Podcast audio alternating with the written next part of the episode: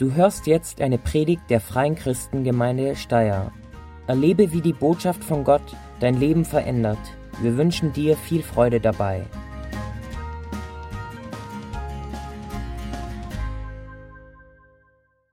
Die Kindergruppe ist heute kleiner. Die meisten kenne ich ziemlich gut von der Kindergruppe. Ja, wir sind, glaube ich, so richtig in der Urlaubszeit gelandet, macht gar nichts. Äh, wir machen weiter wie gewohnt. Ähm, jeder, der ja nicht da ist, kann sich es ja später dann noch ansehen auf Video und ähm, trotzdem noch irgendwo diese Serie, in der wir drin sind, verfolgen. Äh, ich bin sehr froh, dass wir uns in den letzten Wochen äh, dem Thema das Versprechen, die Kraft und die Gegenwart des Heiligen Geistes gewidmet haben. Also dass wir ganz bewusst gesagt haben, wir wollen hinschauen, was wirkt der Heilige Geist unter uns, was will er uns nicht alles Gutes geben und wie, wie wichtig ist es, ihn einzuladen in unser Leben und ihn nicht zu vernachlässigen, vor allem auch in unserem Gemeindeleben. Äh, ich persönlich habe es als Herausforderung für mich selbst empfunden, ähm, ja, zu fragen, wie stehe ich dem Heiligen Geist gegenüber, gebe ich ihm genug Raum in meinem Leben und auch äh, zu merken, ja, was bedeutet es für uns als Gemeinde und Predigten auszuarbeiten und intensiv, ich freue mich schon auf äh, ein bisschen Pause jetzt, dann ersten zwei Sonntage im August machen wir äh, keine Gottesdienste, einfach um die Urlaubszeit äh, für alle möglichst angenehm zu machen. Aber heute schauen wir nochmal weiter und ich möchte noch kurz zwei Anmerkungen machen. Äh, ich habe eine Rückmeldung bekommen, letztes, letzte Woche ist es gegangen um äh, die Geistesgabe Prophetie. Ja? Und äh, ich möchte zwei Dinge noch dazu ergänzen. Und zwar das erste ist, ich habe definiert, was ist Prophetie. Äh, Prophetie ist, jemand, der vom Heiligen Geist erfüllt ist, empfängt eine Botschaft von Gott und gibt das weiter an jemand anderen. Und ähm, diese Botschaft, das ist das, was ich nochmal betonen will, das muss nicht was ganz Großes sein, ja, was ganz Spektakuläres oder so, sondern das kann etwas ganz Kleines auch nur sein. Zum Beispiel eine Liedzeile, die dir einfällt, wenn du für jemand betest oder so. Oder du betest für jemand oder denkst an jemand und plötzlich gibt dir Gott also ein Bild. Ja? Ähm, das muss nichts Großes sein oder ein Bibelvers, der dir in den Sinn kommt. Ähm, und das kann schon was ganz Großes sein für die Person dann. Weil es, wenn es von Gott kommt, wirklich äh, den, den ja, den, den ins Schwarze trifft. Und da kann es was ganz Kleines sein. Vielleicht könnt ihr euch erinnern an das Beispiel, das ich am Ende von der Predigt genannt habe, ähm, wo Silva und ich persönlich sehr ermutigenden Zuspruch bekommen haben. Und die Dinge, die gesagt worden sind von diesen zwei Männern, unabhängig voneinander, waren nicht spektakulär einzeln genommen, aber miteinander sehr kraftvoll, weil man merkt, da hat Gott gesprochen, weil die unmöglich das wissen können und einfach sehen, was schon gesagt wurde in der Vergangenheit. Also das ist das eine. Und das Zweite, was ich nur ergänzen möchte zur Prophetie, ist wichtig auch ähm, zu unterscheiden zwischen der Botschaft, die Gott gibt, und dem Überbringer der Botschaft, dem Propheten, ähm, weil die, der, die Botschaft selbst ist eine Sache und der Empfänger, der weitergibt, der kann auch zum Beispiel schon Deutung hineinlegen. Ein Beispiel. Äh, du bist zu Hause und betest für die Gemeinde. Plötzlich hast du ein Bild Du siehst ein Honigglas vor dir und dieses Honigglas ist so voll und wird sogar noch voller und, und das, der Honig rinnt so außen rüber. Ja? Und jetzt kannst du ähm, dann kommen und im Idealfall kommst du zu mir und dann sagst du, ich habe für die Gemeinde gebetet äh, und habe da dieses Bild bekommen, darf ich das weitergeben? Dann sage ich, ja, gern. Ähm, und dann teilst du das und dann kannst du nach vorne kommen und sagen, ich habe ein Bild gesehen, ein Honigglas, das ist immer voller geworden, übergelaufen. Ja?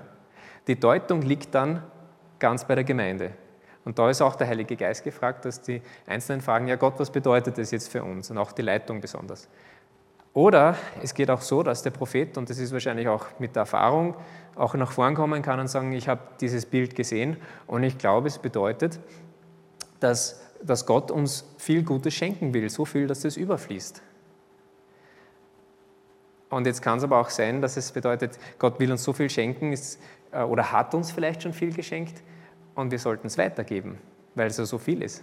Also da sieht man, da geht es dann in die Deutung hinein, was will Gott damit sagen und das ist dann irgendwo auch Teamwork.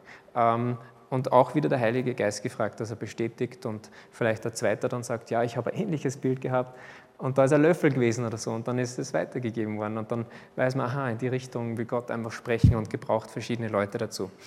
Also Unterschied zwischen der Botschaft, die von Gott war, das ist dieses Bild, und dann auch der Deutung. Okay, ähm, wie gesagt, Prophetie, und es ist auch letztes Mal ein bisschen länger geworden, nicht 45 Minuten, äh, ist einfach ein umfangreiches Thema. Und heute äh, steht Folgendes am Programm, nämlich Mission Impossible. Ja? Unmögliche Mission. Und zwar, äh, wir haben geplant, dass ich die ganzen restlichen Gaben des Heiligen Geistes in einer Predigt einbaue. Ja? Ich habe das schon mal probiert 2011 zu Pfingsten und es war ein Desaster. Ähm, und darum äh, werde ich es anders angehen diesmal. Ich möchte nur einen ganz einen groben Überblick geben, weil es einfach so vielfältig ist, was der Heilige Geist gibt. Und dann möchte ich eher auf zwei Dinge eingehen, die mir Gott irgendwie aufs Herz gelegt hat, wo ich merke, das ist wichtig, diese zwei Dinge, damit äh, Gott durch seinen Heiligen Geist einfach Gaben schenken kann und die in richtiger Art und Weise einfach aufblühen können und, und zum Segen sind für, für uns als Gemeinde. Okay? Ähm, Bibeltext, wer die Bibel dabei hat, schlag mit mir auf 1. Korinther Kapitel 12. 1. Korinther Kapitel 12 und ich lese von 4 bis 11. Das ist so der Kerntext. Wir werden nicht viel anderes anschauen, ist nämlich eh genug. Und ähm, ich lese heute aus der Einheitsübersetzung. 1. Korinther Kapitel 12, Abvers 4. Es gibt verschiedene Gnadengaben, aber nur einen Geist. Es gibt verschiedene Dienste, aber nur einen Herrn. Es gibt verschiedene Kräfte, die wirken, aber nur einen Gott. Er bewirkt alles in allen. Jedem aber wird die Offenbarung des Geistes geschenkt, damit sie anderen nützt. Dem einen wird vom Geist die Gabe geschenkt, Weisheit mitzuteilen, dem anderen durch den gleichen Geist die Gabe, Erkenntnis zu vermitteln, dem dritten im gleichen Geist Glaubenskraft, einem anderen immer in dem einen Geist die Gabe, Krankheiten zu heilen, einem anderen Wunderkräfte, einem anderen prophetische Rede, haben wir eben letzte Woche behandelt, einem anderen die Fähigkeit, die Geister zu unterscheiden, wieder einem anderen verschiedene Arten von Zungenrede, also bessere Übersetzung Sprachenrede, weil Zunge steht für Sprache. Hat die Silber vor zwei Wochen angesprochen. Und dann noch, ähm, und schließlich die Gabe, sie zu deuten, also diese Sprachenreden. Und dann Vers 11, das alles bewirkt ein und derselbe Geist. Einem jeden teilt er seine besondere Gabe zu, wie er will. Wort des lebendigen Gottes, soweit mal. Und ich möchte nochmal ganz kurz die Gaben, die, da, die genannt werden in diesem Abschnitt, nochmal kurz nennen. Ja?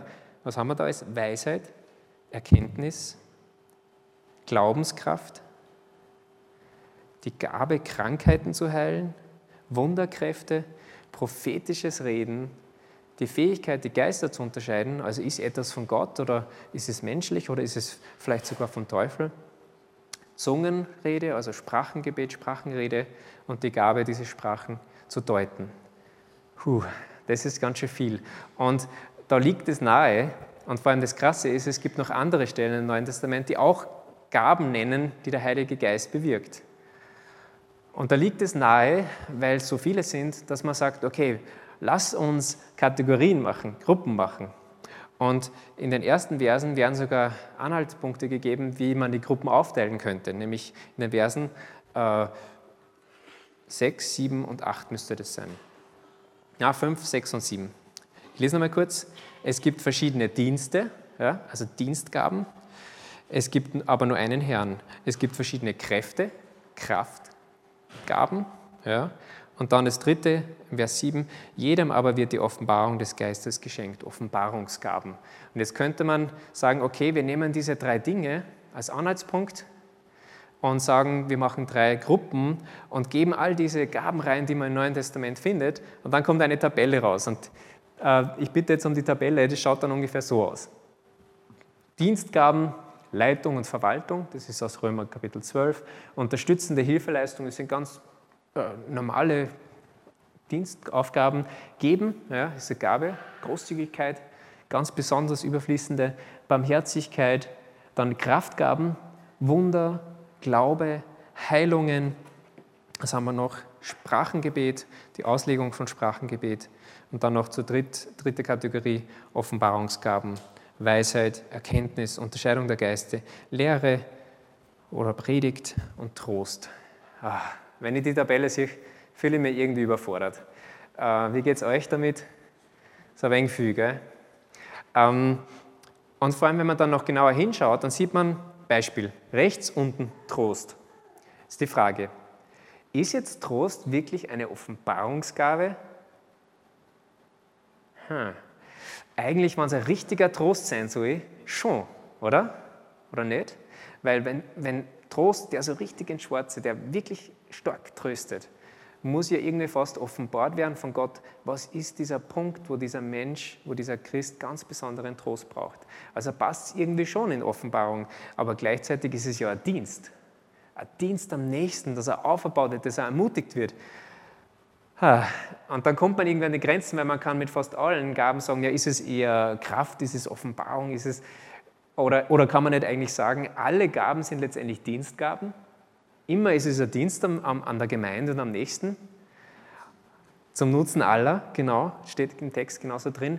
Also irgendwo merkt man, wir lassen die Tabelle jetzt noch kurz ein bisschen stehen, aber ich, ich habe mir gedacht, letztendlich geht es ja nicht um Systeme, letztendlich geht es ja nicht um Gruppen und irgendwo, dass wir alles vielleicht sogar auswendig lernen. Die Hauptsache und das ist ganz wichtig, wenn du Notizen machst, schreib dir das auf.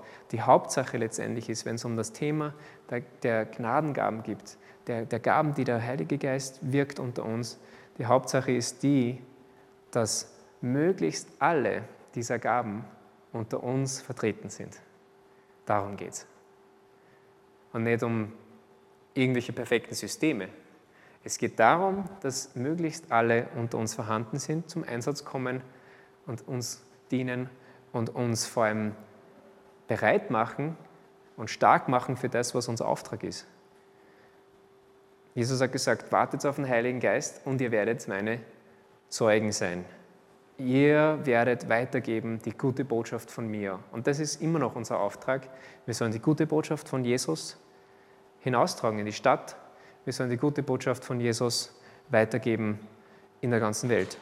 Das ist unser, unser, unser Auftrag. Und dafür brauchen wir die Kraft von Gott. Da, dafür brauchen wir Gaben und Fähigkeiten, die wir aus uns selber nicht hervorbringen können. Darum geht es. Okay? Also das ist ganz, ganz wichtig. Ähm, viel wichtiger als irgendwelche Systeme ähm, oder solche Sachen. Also danke für die Tabelle. Wir dann weg, weil irgendwie fühlen wir uns dann Mission Impossible. Ja? Oh, wir kriegen das nicht hin. Aber der Trost ist, Vers 11, ich lese das nochmal das alles bewirkt ein und derselbe Geist. Einem jeden teilt er seine Gabe zu, wie er will.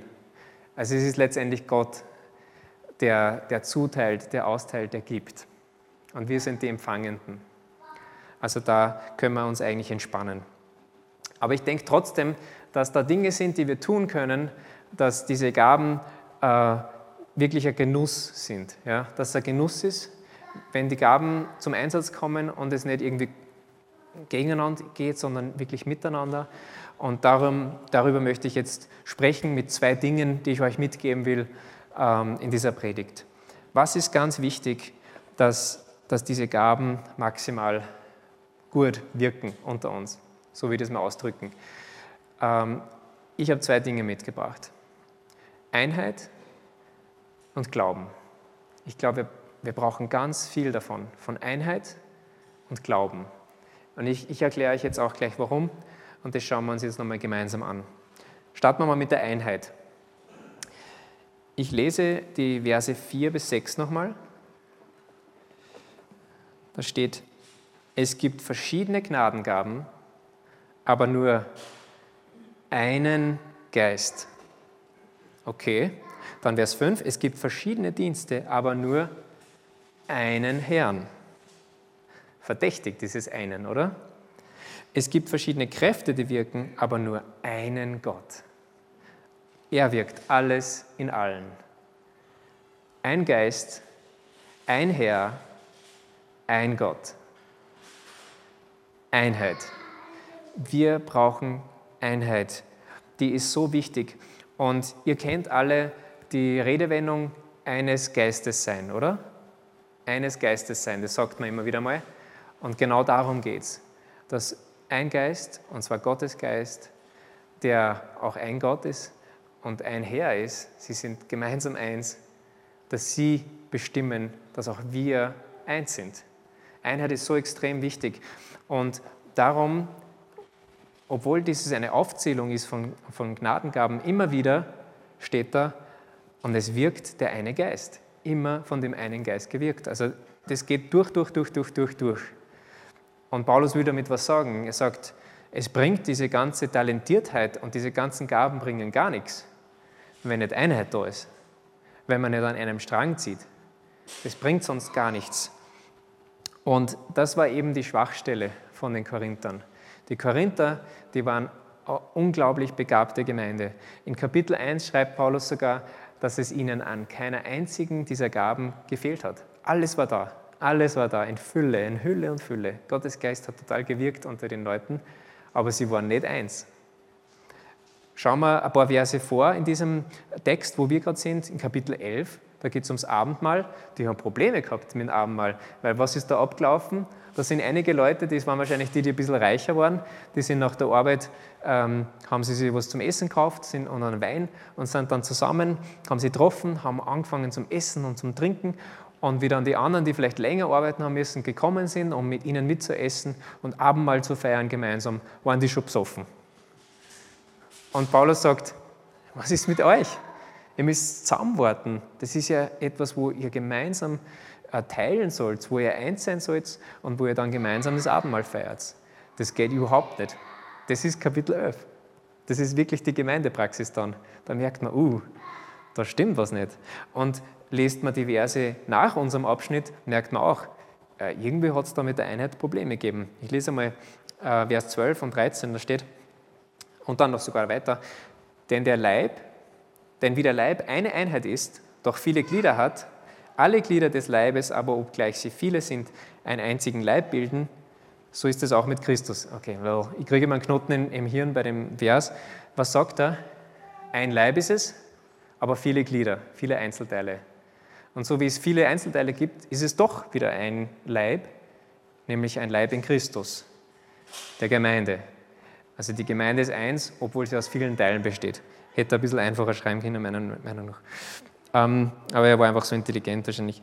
Äh, durch den einen Geist wurden wir in der Taufe alle in einen einzigen Leib aufgenommen. Juden und Griechen, Sklaven und Freie. Oh, ich glaube, da hat es auch ein bisschen gefunkt zwischen die Kulturen und auch zwischen die, wie geht das jetzt? Einer ist ein Sklave und der andere ist ein freier Typ, ja, also der, der ist frei, der andere ist ein Sklave, aber sie sind Brüder oder Schwestern im Glauben, wie funktioniert das? Plötzlich muss das ausgeschalten werden. Ich glaube, die Einheit war eine Herausforderung für diese Gemeinde. Und dann steht aber, wir sind doch alle mit dem einen Geist getränkt, mit dem einen Geist. Auch der Leib besteht nur, nicht nur aus einem Glied, sondern aus vielen Gliedern. Wenn der Fuß sagt, ich bin keine Hand, ich gehöre nicht zum Leib, so gehört er doch zum Leib. Und wenn das Ohr sagt, ich bin kein Auge, ich gehöre nicht zum Leib, so gehört er doch zum Leib. Wenn der ganze Leib nur Auge wäre, wo bliebe da das dann, dann das Gehör? Wenn nur das Gehör wäre, wo bliebe dann der Geruchssinn? Also scheinbar gab es da Leute, die haben gesagt, ich bin so cool, ich bin so begabt, ich bin einfach so wundersam, ich brauche euch alle nicht. Ich funktioniere ohne euch, ich funktioniere unabhängig von euch. Anders kann ich das nicht deuten, was hier Paulus sagt. Er sagt, was bringt nur das allein, allein wenn du nur Ohr hast? Das ist kein Leib. Was bringt nur das Auge? Und dann Vers 18, nun aber hat Gott jedes einzelne Glied so in den Leib eingefügt, wie es seiner Absicht entsprach. Also wir müssen verstehen, Einheit, Einheit, Einheit. Nicht Einzelgängertum, sondern Einheit. Wir brauchen es. Es ist so wichtig. Und ich glaube, nur dann können Gaben überhaupt zur Entfaltung kommen. Ich bin überzeugt, eine Gemeinde, die, die Kraft und die Gegenwart des Heiligen Geistes erleben möchte, muss die Einheit suchen und die Einheit bewahren. Und dann wird diese Kraft und diese Gegenwart da sein. Da bin ich überzeugt. Und ich mache dir Mut, tu alles dafür, dass diese Einheit gewahrt bleibt in der Gemeinde. Lasst uns immer die Einheit suchen. Ein Geist, ein Herr, ein Gott. Die Einheit ist so wichtig. Wir brauchen sie. Also das war dieser erste Punkt, wo ich denke, das ist so wichtig bei diesem Thema dieser wunderbaren Gaben, die Gott uns gibt. Einheit, Einheit, Einheit. Wir brauchen sie. Wir brauchen sie. Zweite Sache, die ganz wichtig ist, und dann sind wir eigentlich schon durch, weil wir eben Mission Impossible gar nicht probieren heute. Aber genau, vielleicht bevor ich zum nächsten Punkt komme. Ich habe am Infozettel ähm, auch Buchtipps vermerkt und das wird auch bei den Bemerkungen drinnen sein, äh, beim YouTube-Video dann im Link, äh, also Links zu Büchern oder Tipps. Ähm, und zwar, wenn du mehr wissen willst über die Geistesgaben, dann gibt es verschiedene Bücher, die sehr empfehlenswert sind. Also zum Beispiel von Ulanska, Geistesgaben, ist alles am Infozettel drauf. Ähm, dann auch Gordon Fee, der ein Werk darüber geschrieben hat, der hat sich nur die ganzen Briefe von Paulus an, angesehen, ganz genau. Es gibt eigentlich eine 700 Seiten ähm, Arbeit von ihm und die Arbeit ist komprimiert da, da drin. Ja. Also für die, die nicht 700 Seiten lesen wollen, sondern das Ganze in Kurzform. Das heißt, der Geist Gottes und die Gemeinde. Äh, also die zwei Dinge kann ich empfehlen, einfach wenn man mehr wissen will über die einzelnen Gaben, die da sind. Es sprengt einfach total den Rahmen, wenn man versucht, auf alles ähm, in wenigen Predigten einzugehen. Was brauchen wir noch, dass diese Gaben sich entfalten können, dass wir in einen Genuss kommen von diesen Gaben? Einheit habe ich schon genannt. Das zweite, Glauben. Glauben. Warum Glaube? Dieser, dieser Punkt kommt jetzt weniger aus dem Text selbst heraus, den wir gerade angeschaut haben, sondern aus dem Rückblick von mir auch beim Nachdenken über die gesamte Serie. Das Versprechen, die Kraft und die Gegenwart des Heiligen Geistes. Ich bin mir ganz sicher, wenn wir die Gnadengaben, diese Geistesgaben erleben wollen, die der Heilige Geist gibt, dann brauchen wir einen Glauben an das Versprechen. Das ist ein Knackpunkt, würde ich sagen. Da, da, damit steht und fällt das Ganze. Wenn wir davon ausgehen, Gott gibt seinen Heiligen Geist, so wie Jesus das gesagt hat, er verspricht es und er wird es einhalten und er gibt uns seinen Geist aus, Punkt, ist einfach so, dann ist der Raum frei, dass es wirklich zur Erfüllung kommt, dass die Gaben da sind, dass sie unter uns wirken. Aber wenn wir unterbewusst sagen, nein, ich glaube eigentlich nicht, ich glaube, das war mal oder ich glaube, ich brauche das nicht oder so, dann wird, denke ich, nicht viel passieren. Und darum ist es so wichtig, dass wir sagen, ja, ich glaube das, ich glaube auch, dass es ein, ein, eine gute Sache ist, die versprochen worden ist und ich rechne damit, Gott wird unter uns wirken. Und ich habe mal ein paar Fragen aufgeschrieben für euch. Glaubst du, dass der Heilige Geist in dir lebt? Glaubst du, dass es eine Erfüllung mit dem Heiligen Geist gibt? Glaube ich das? Glaubst du das? Glaubst du, dass Gott ganz viel parat hat, dass er durch, durch seinen Heiligen Geist dir geben möchte, zum Nutzen für die anderen? Glaubst du, dass die Einzelnen in der Gemeinde vielfältig begabt sind durch den Heiligen Geist? Glaubst du, dass Gott uns Dinge offenbaren kann, die nur er, die nur er weiß? Glaubst du, dass Gott unter uns Wunder tun kann und Wunder tun will, die nur er tun kann? Glauben wir wirklich an die Kraft und die Gegenwart des Heiligen Geistes? Glauben wir an das Versprechen? Es sind irgendwie banal wirkende Fragen, aber ich glaube, sie sind wichtig. Damit steht und fällt es, ob Gott mehr unter uns wirken kann. Lassen wir uns darauf ein. Gordon Fee, das ist eben dieses eine Buch, der schreibt über Folgendes, diesen Aspekt des Glaubens. Er sagt, ähm, ob wir daran glauben, dass solche Dinge, also übernatürliches Wirken durch den Heiligen Geist, ob wir daran glauben, dass solche Dinge geschehen oder nicht, hängt fast vollständig von unserem Weltbild ab. Die sogenannte Aufklärung hat ihre Wirkung nicht verfehlt. Und der moderne Mensch unterliegt, bestärkt durch die phänomenalen Fortschritte der wissenschaftlichen Forschung, einer unverhohlenen Arroganz, in der man uns, äh, in der man uns entgegenhält. Paulus und seine Gemeinden glauben eben derlei Dinge aufgrund ihres primitiven Weltbildes. Ziemlich langer Satz. Ähm, er sagt, ja, rundherum wird gesagt, das gibt es nicht. Gott gibt es erstens einmal gar nicht und viel Wahnsinn gibt, dann ist er irgendwo da draußen und irgendeine Kraft oder nichts Persönliches. Ähm, also der wirkt sicher nicht in unser Leben hinein. Sagt doch die Wissenschaft, alles spricht dagegen. Ja, so wird es präsentiert. Die Theorien werden zu Fakten gemacht. Und ich muss ganz ehrlich sagen, meine Mitmenschen können ruhig glauben, dass mein Weltbild primitiv ist. Und ich bin übrigens nicht gegen die Forschung oder die Wissenschaft.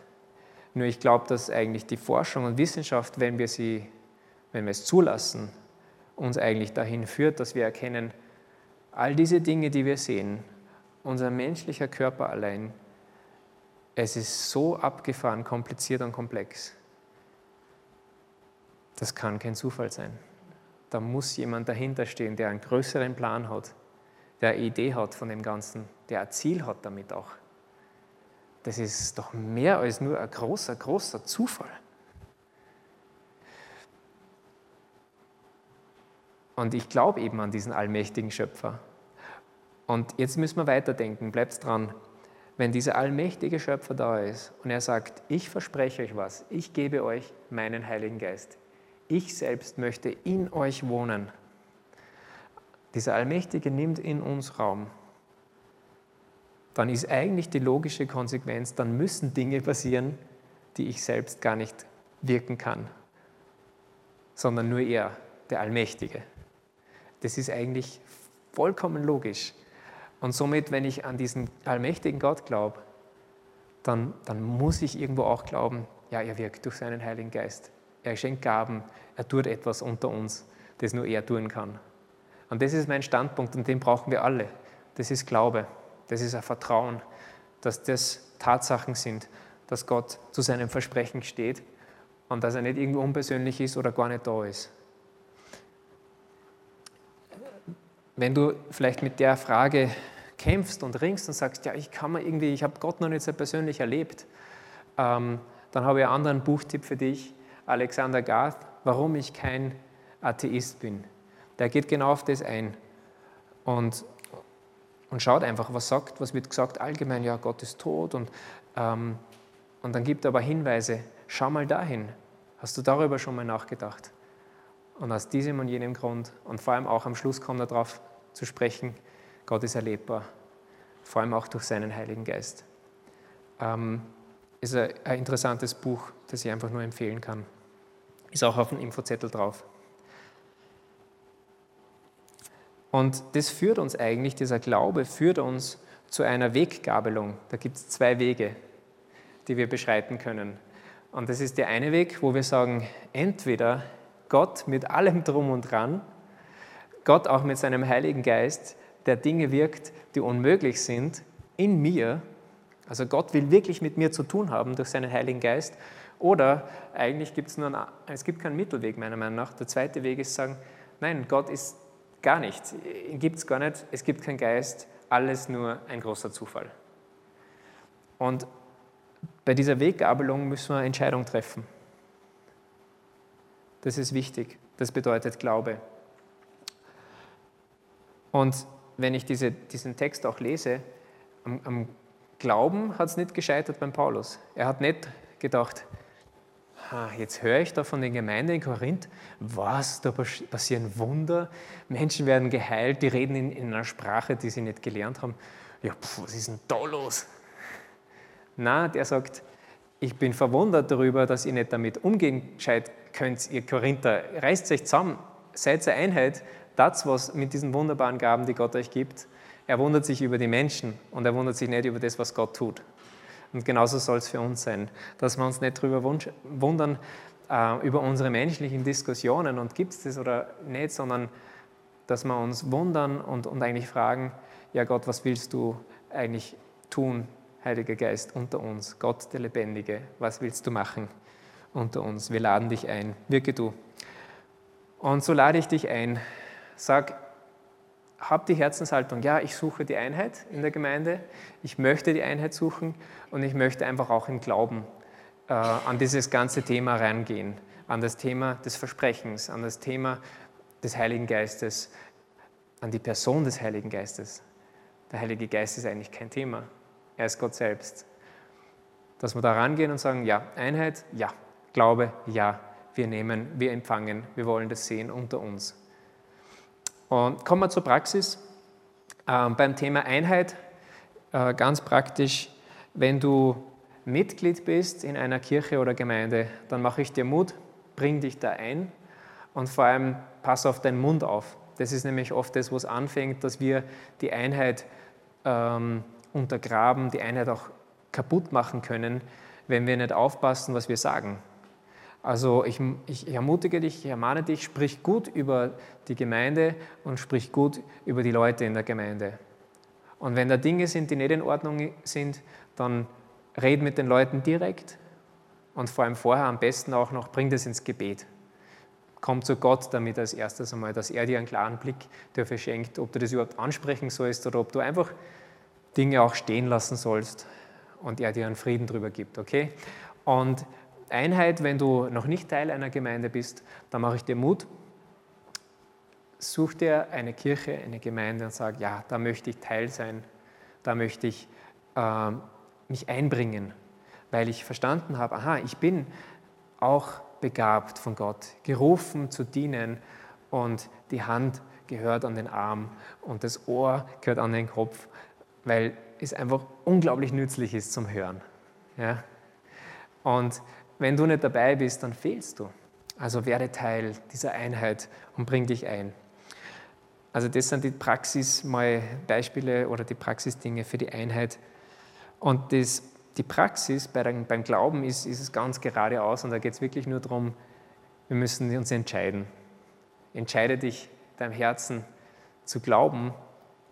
Ja, ich glaube an Gott, ich glaube an den Gott Vater, Sohn und Heiliger Geist. Und sein Geist, der wirkt in Kraft und der gibt äh, vielfältige Gaben. Und da, da will ich empfangen. Ganz einfach, da möchte ich empfangen. Oder auch die Entscheidung zu sagen, ja, oder auch zu wissen, was ist die, die, die Gegenentscheidung, die Konsequenz. Na, da ist gar niemand, Gott wirkt nicht, er ist unpersönlich äh, oder er ist überhaupt nicht existent.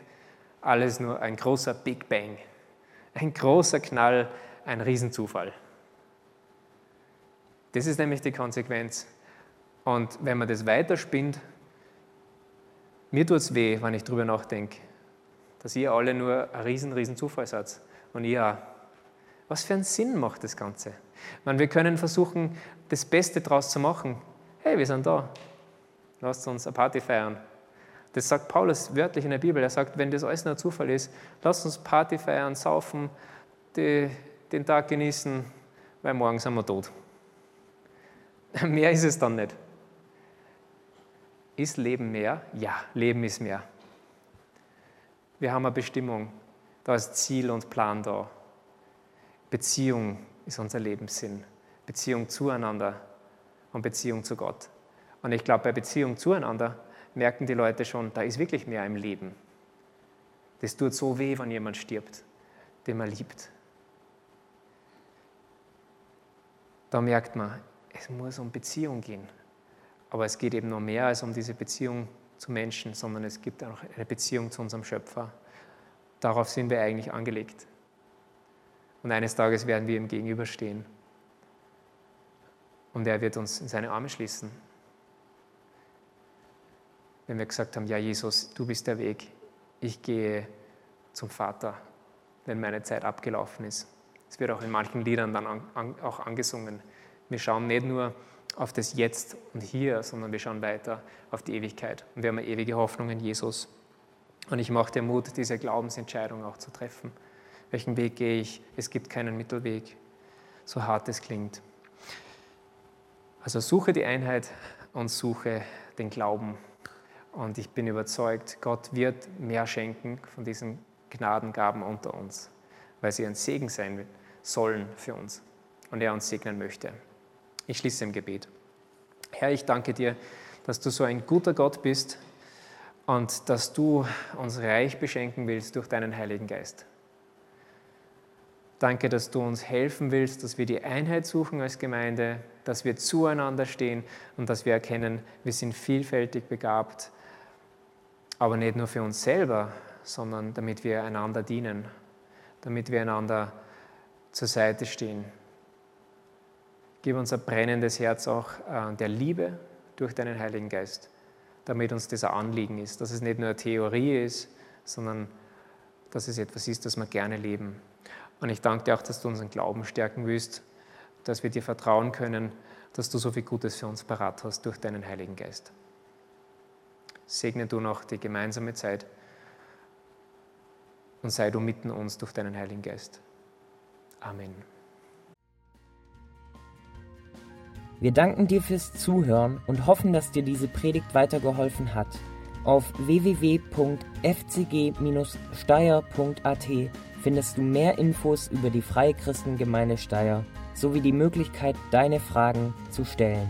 Gerne lernen wir dich bei einem unserer Gottesdienste persönlich kennen. Bis zum nächsten Mal.